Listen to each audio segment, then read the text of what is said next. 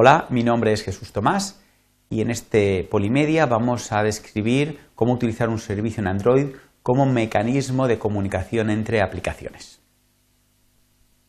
Eh, los objetivos eh, a cubrir van a ser indicar cómo un servicio puede ser utilizado en Android como un mecanismo que nos permita eh, el intercambio de información entre aplicaciones y enumerar los pasos a seguir para crear un servicio de este tipo. Eh, bueno, un servicio en Android realmente tiene una doble finalidad. La más importante, la que se suelen utilizar, es para permitir que ciertas partes del código sean ejecutadas en un segundo plano de forma independiente a lo que es la ejecución de las distintas actividades. Sin embargo, también es utilizado como un mecanismo de comunicación que nos permite eh, que diferentes aplicaciones puedan intercambiar mensajes entre ellas. Eh, el problema de las aplicaciones en Android, como ocurre la mayoría de sistemas operativos modernos, es que se ejecutan en procesos separados que tienen espacios de memoria distintos. Por lo tanto, resulta muy complicado compartir eh, variables entre las diferentes aplicaciones, compartir cualquier tipo de información. Para resolver este problema, Android nos, eh, nos propone un mecanismo de comunicación entre estos procesos que se va a basar en la definición de un lenguaje de especificación de interfaces, como es el lenguaje AIDL, que es publicado por medio de servicios.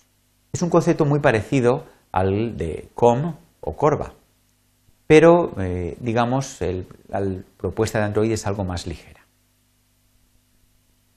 Para crear un servicio que nos permita comunicar diferentes aplicaciones, tenemos que seguir los siguientes pasos. El primero va a ser escribir un fichero AIDL que defina una interfaz con una serie de métodos y parámetros que son los que vamos a poder invocar para, digamos, eh, comunicarnos con eh, lo que es el proceso en concreto.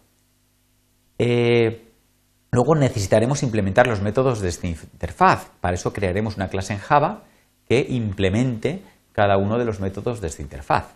Finalmente publicaremos el interfaz para que todos los clientes puedan verlo, digamos, extendiendo la clase service y sobre escribiendo el método onBind, ¿vale? de forma que pueda ser llamado por cualquier uno de los clientes y pueda utilizar esta interfaz, pueda hacer llamadas utilizando alguno de los métodos que hemos eh, definido. Bueno, vamos a pasar por el primer punto. El primer eh, paso va a ser crear una interfaz en AIDL. ¿Qué es esto de AIDL? Es un lenguaje de especificación de interfaces.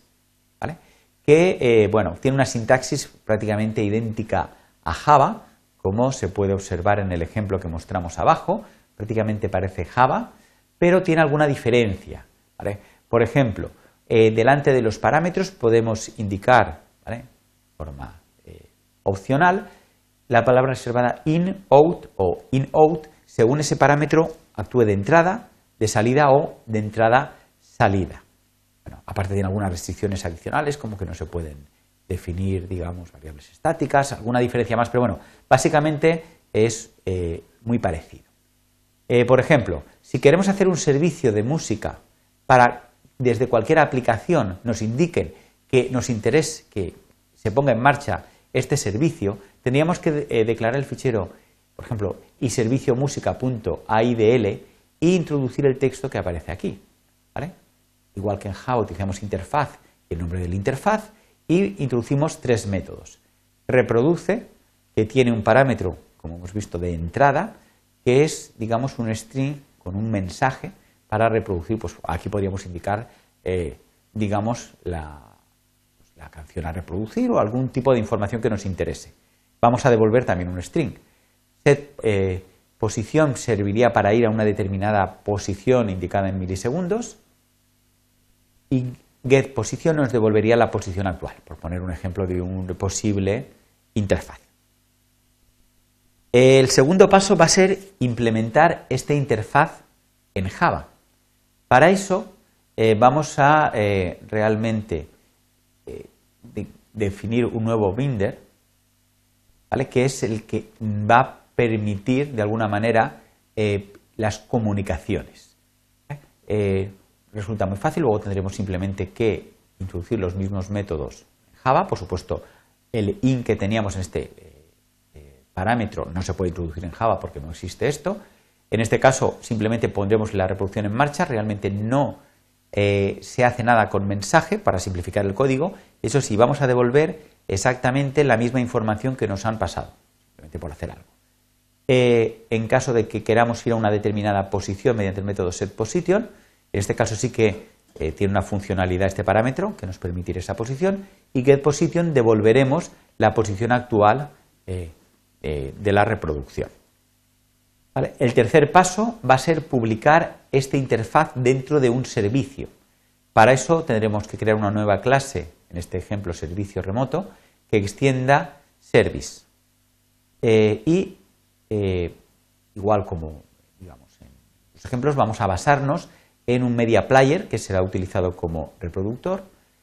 Eh, tenemos que definir el método onCreate simplemente para crear este media player y eh, también va a resultar, digamos, imprescindible crear eh, un nuevo binder a partir del código que acabamos de mostrar en la transparencia anterior que tendría que ser introducido ¿vale?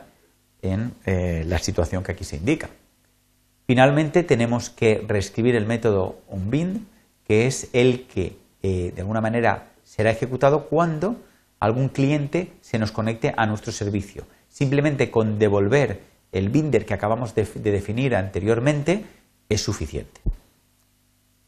Eh, por supuesto, todo servicio también tiene que ser registrado en Android Manifest. En este caso, vamos a eh, tener que indicar alguna información adicional a lo que es eh, registrar un, servicio normal. por ejemplo, tendremos que poner el nombre del servicio, lo habitual, pero tenemos que indicar que se trata de un proceso remoto. Además, tendremos que introducir un intent filter poniendo como acción, digamos, el interfaz que hemos eh, definido en el primer paso de publicación. Muy bien, pues eh, hasta aquí lo que es la definición de, eh, de, un servicio para que pueda ser llamado desde otras aplicaciones. se ha descrito pues, los mecanismos de comunicación que se utilizan, es la base que utiliza Android eh, para permitir la comunicación entre aplicaciones y también hemos enumerado digamos, los tres pasos más importantes a seguir para conseguir este propósito. Muchas gracias por vuestra atención.